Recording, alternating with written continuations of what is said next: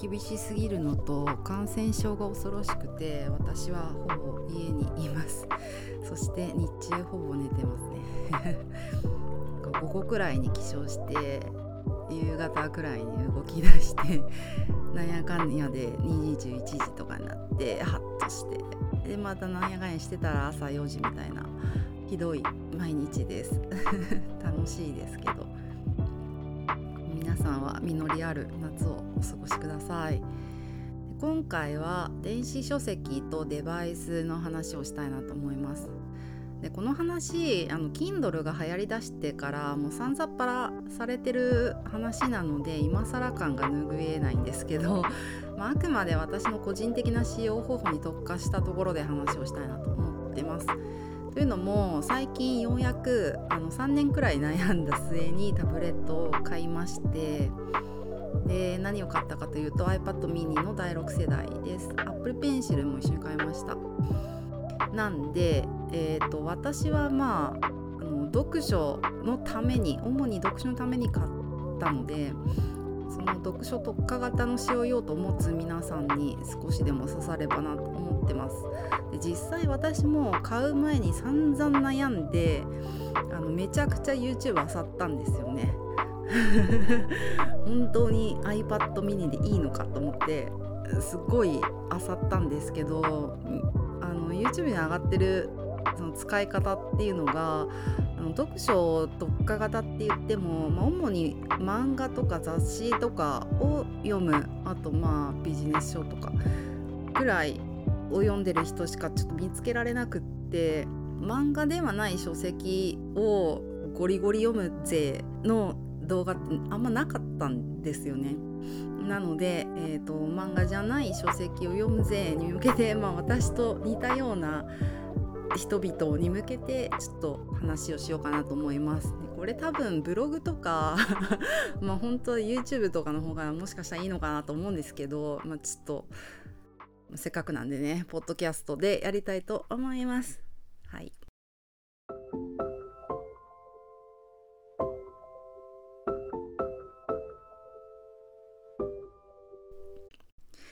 今回もマシュマロいただいたのがきっかけなんでまずはマシュマロ読んでいきます。最近ちょっとマシュマロに頼りすぎていますがまあいいでしょう。私も電子書籍用に iPad mini を検討中です。小説と漫画中心なのでミニがいいかなと思っているのですが使い心地いかがですか？愛用のストアも教えていただけると嬉しいです。ということでありがとうございます。はい。でまず私のタブレット遍歴をお伝えしていきます。で使用用途は、まあ、ちょっと繰り返しになりますが基本的に読書一択ですね。SNS とか動画視聴とかあとまあ動画制作とかはまあ私は動画作ってないのでほとんど視野に入れてない人間がたどった経緯だと思ってください。はい、現在の今使ってるガジェット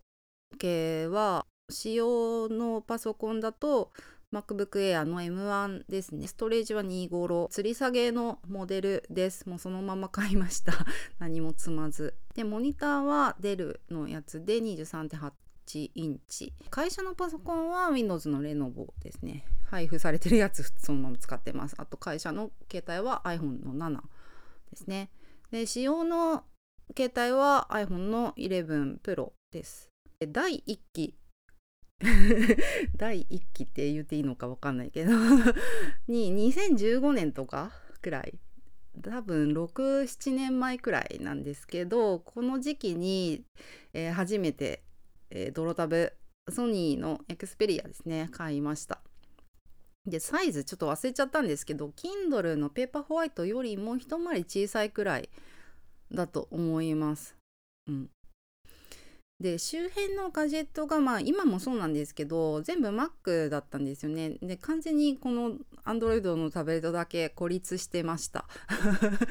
で動作はまあまあ快適だったんですけどいまいち Android 製品の仕様に納得がいかないみたいな あのちょっと Mac と比較してしまう部分があって Mac というか Apple 製品ですね。と比較してしまう部分があっ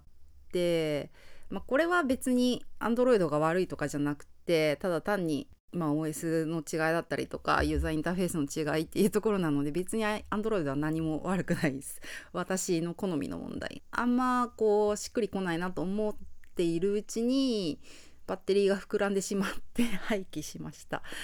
まあ、ちょっと今思うとですね、まあ、タブレットのくせにデータのやり取りとかが、まあ、周辺の機材とシームレスにできなかったっていうのも範囲なのかなと思ってます。なんで、アップル帝国にお住まいの方は、まあ多分揃えた方がいいんじゃないかなって思いますね。今となっては。でもまあ、あの嫌いではなかったです。で、第2期が、これが2018年くらいですね。Kindle Paperwhite を、まあ、おじして買ったという感じ。えっ、ー、と、広告なしのモデルを買いました。で、想定はしてたんですけど、やっぱり動作がもっさりしていますね。なんですけどとりあえず主要電子書籍用デバイスとして、まあ、今年まで現役で戦ってくれておりました。うん、ただその動作がもっさりっていうところが結構ネックでしてねファーストフード的なエンタメ読書をサクサクサクサクって読むやつはまだいいんですよ。とか漫画とかまあまあ、うん、なんですけどじっくり読みたいとかあと線引きたいとかあるじゃないですか。まあ、電子書籍のいいところって線引いてもあの何の何でしょうかねあの葛藤もないっていうか 結構物理書籍だと線引くのって結構ハードルが高いなって個人的には思ってるんですけど電子書籍だとガンガン引いてガンガン消せるしガンガンメモできるっていうのがいいとこだと思うんですけどその線を引くっていう動作がもうもさもさすぎて ダメダメすぎてちょっと発狂してました。はい、でページ送りの時のあの一瞬の空白みたいなのもちょっとイライラするポイントでしたね。うんまあ、特にそのハイライトを引く時結構ダイヤルアップ回線かなくらいの動作の遅さで激怒してしてまって ちょっと怒りすぎっていうねなのでまあ主にそんなに線引いたりとかもしなくていいかなっていうような漫画とかラノベ系とかで使ってました。でこの辺りで本格的に iPad の導入考え始めるんですけどまあまあスマホでも読めるしなと思ってちょっとぐずついてましたね。で結局紙の本を読むか移動中に読み終わっちゃったとかの時はもうスマホで Kindle の積読を読むみたいなことをしてて、まあ、結局割とまな板化してましたね。はい。それがまあ2018年くらいから今年まで。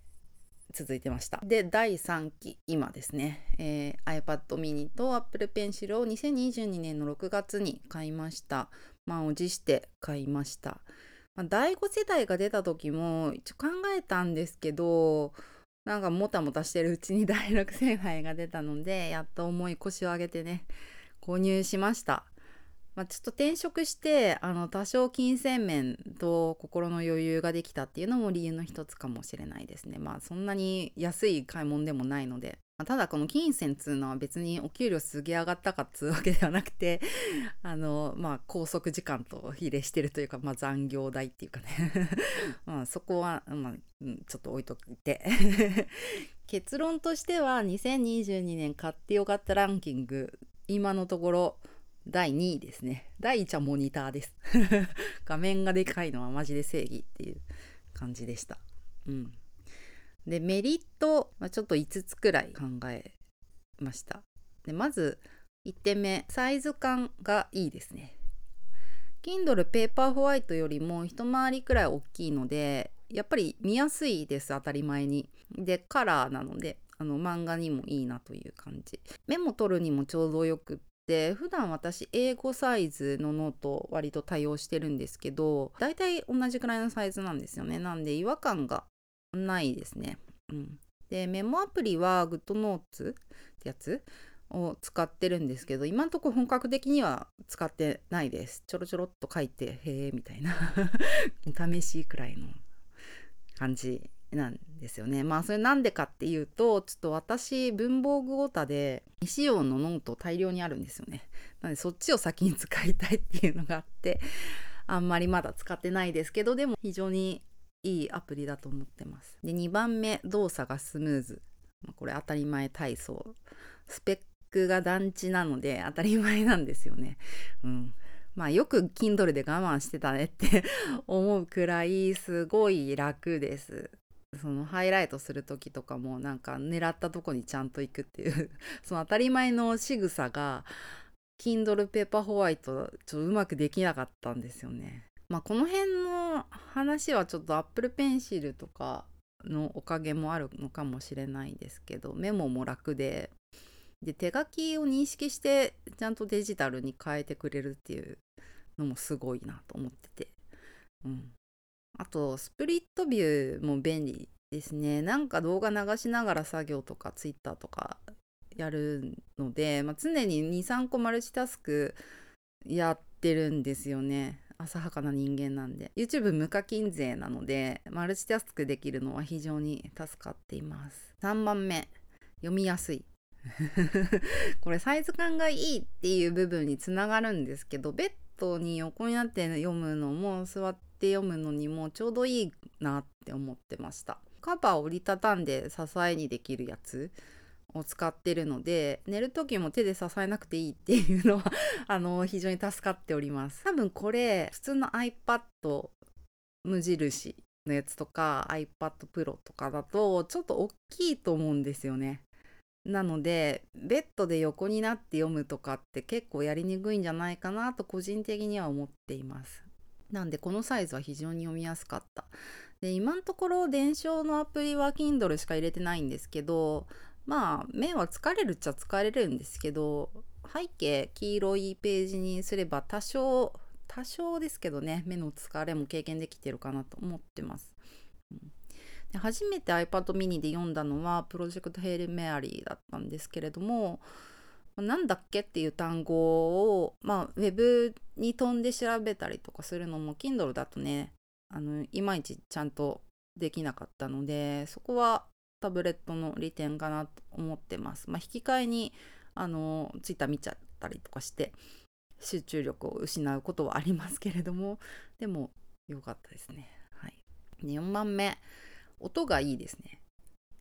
読書特化型とか言ってんのに音って何って思うと思うんですけど私あのオーディブルも契約してましてあのサブスクコンテンツの名誉奴隷なんで当然オーディブルもたしなんでいるわけなんですけれどもスマホ iPhone の11と比較してもだいぶ音いいなっていう気がするんですよね。で聞きやすい気がします。映画とか見る時も同じですね。うん、ちょっと音いいな思ってびっくりしました。はい。で最後5番目ちょっと仕事できる他のアプリそんな入れてなくってですねあの仕事用としては Notion と Slack と Teams を入れてます。まあ、ちょっとした連絡とか情報のキャッチアップするくらいなら iPad でできるので、まあ、そういえばあれなんだっけ？みたいなとか思いついた時にわざわざ業務用のパソコン立ち上げなくてもいいっていうのは利点かなと思ってます。スマホより画面がでかいので一気にあの一度に入れられる情報量が多い気がします当たり前に。うん、で仕事用に入れてるアプリはあの O365 を除くと MacBook Air も同じで Motion、Slack、Teams くらいですね。はい、BYOD 本当は申請とかしないといけないので 本当はダメなんですけどまあこっそり 見れる範囲を見てるっていう感じ。でまあここはね業務内容とか会社とかによると思うんであの皆さんが皆さん利点ではないと思いますけれども私はちょっと良かったですね。はい。まあ、仕事で使う時にこうなんか説明したいなみたいな時に画面キャプチャーしてここがこうみたいな説明する時もパパッと Apple Pencil を使ってパパッと書いて送ってとかがやりやすいし受け取る側もああ分かりやすいみたいなこと言ってくれてたので結構その辺いいなって思いましたね。うん、手書きの利点です。あとまあこれデバイス関係ないんですけど電書のいいところって、まあ、皆さんご存知だと思うので今更私が言うほどでもっていうところではありますがあのセールがありますよね。うん早川のセールにどれだけ助けられてるかっていう 感じ。うん、であと物理書籍では持っていたくないとかあの持っていたくないってちょっと語弊がありますけど買うまでもないけど読みたい。図書館行くのもちょっとだるい。なんか結構売れてる本とかだと街とかがあるのでまあそれそこまででもないけど、まあ、ちょっと読みたいなみたいのあるじゃないですか。でそういう本とかをあの電書で、まあ、セールになってる時とかに買ってサクッと読めるのはすごいいいかなって思います。ビジネス書系とかは結構セールになったりするので。であとアプリだとあの私書店リアル書店だと純駆堂に結構行くんですけど純駆堂とまあ紀ノ国屋新宿店とかが多いんですけど、まあ、もしかしたら本とのアプリで電書買った方がお得かもしれないなと思ってます。ただちょっと集中管理したいみたいなところがあってなんとなく Kindle しか使ってないんですけどそのうちちょっと試してみようかなと思ってます。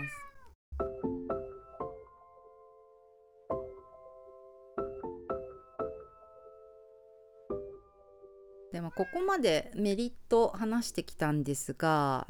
デメリットですね。ないわけじゃなくって、まあ、でもほぼないんですけど強いてあげるなら重量ですかね。意外と重かったです。でなんで私 w i f i モデル買ったんですけどまあ iPad は本当に外ではネット接続基本しないなっていう前提で w i f i モデルを買いまし書籍読むためだけのために iPad 持ち運ぶかって言われると厳しいと思います。うん、結構重いなって思いましたね。こう文庫本と iPad mini をこう持った時にあこんな重かったんだって思って 結構びっくりしたんですよね。うん、特に今ほとんど外出っていうと、えっと、週に12回くらいの通勤が主ででその時は業務用の PC も持ち運んでるので重いんですよ。これ以上重たくしたくないので。そうなってくるとやっぱ持ち運ぶのは文庫本かなっ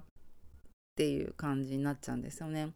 うん、どうしても電書の続きが読みたいとかの時はもうスマホの Kindle アプリでいいかなと。思ってます。あとはまあこれ別にデバイス関係なく電子書籍のデメリットだと思うんですけどパラパラめくりできないじゃないですか。あの付箋貼っておいた箇所の周辺ざっと見渡して概をつかむみたいな動作に向いてないとは思うんですよね。まあ、スクロールすれば同じだろうって思うかもしんないんですけどこれなんか違う分かってくれる人多いと思いますがなんか違うんですよ。こう脳の回線がなんか違って素通り率高くなっちゃう気がしてるんですよ。個人差あると思いますけど私はそうなんですよね。うん。紙の書籍って、まあ、それだけで本当に優れたプロダクトだなって思っててあの想定デザインから紙面構成まで含めた読書体験ができるってなるとうんやっぱ紙書籍に勝るものはないかなって思いますね。文章を追うだけが読書じゃないと個人的には思ってるので、まあ、物として背拍子並べるとこから読書始まってると思ってるんですよね。うん、だそれがその液晶画面でその Kindle のライブラリのページで表紙の画像が並んでるっていうのと本棚に背拍子が並んでるっていうのはなんかやっぱ違うんですよね冷圧が。液晶画面に積み Kindle 並んでてもまあへえああ読まなきゃねみたいな感じで割と素通りしちゃうっていうか圧がないっていうか本棚に積んどくが並んでるとこう書籍からの冷圧が脳に 流れ込んでくるので、うん、まあ圧がありますよね。圧があるしも並べた時点でもう半分読んだも同然だと思ってます。積み Kindle は読んだことにならないって思ってるんですけど本棚にある積んどくは半分読んでるので大丈夫です。はい。何がって感じですけど大丈夫だと思ってます。はい。って考えるとなんかね紙書籍は割と生きてる感じがするんですよね。植物に似てるのかもしれない。わかんないけど、うん、電子もやっぱ繁殖しますね。知らないうちに増えてんなっていうのあるんですけどなんか物理書籍の方が当たり前に質量があるんで生々しく繁殖してる感覚がありますね。怖いですね。うん。でもまあその怖さがいいっていうかそんな感じです。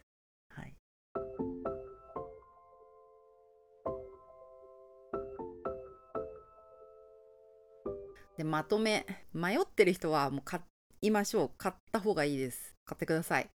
はい。まず何がいいって本が読めます。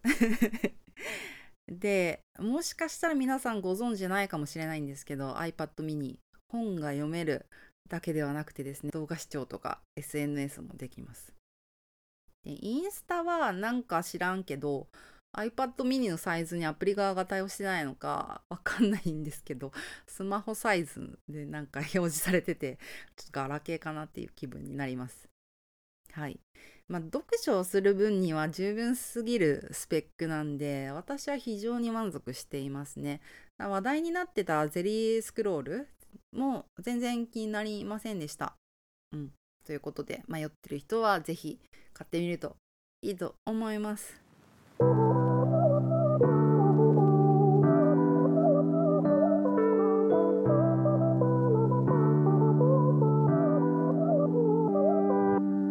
いうことで今回はデジタルな話題でした。たまにはいいかなと思います。